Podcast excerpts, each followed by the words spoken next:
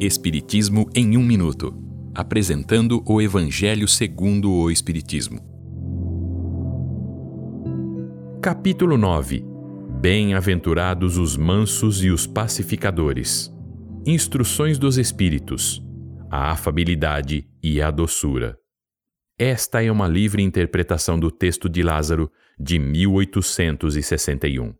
A benevolência é fruto do amor ao próximo. Ela se manifesta através da afabilidade e da doçura com os semelhantes. Contudo, nem sempre se deve confiar nas aparências. O mundo está cheio de pessoas que possuem sorriso nos lábios, mas têm o coração envenenado e que, na menor contrariedade, mostram quem são de verdade. Não basta ter aparência do bem, é necessário ter o bem no coração. A afabilidade e a doçura não podem ser fingidas.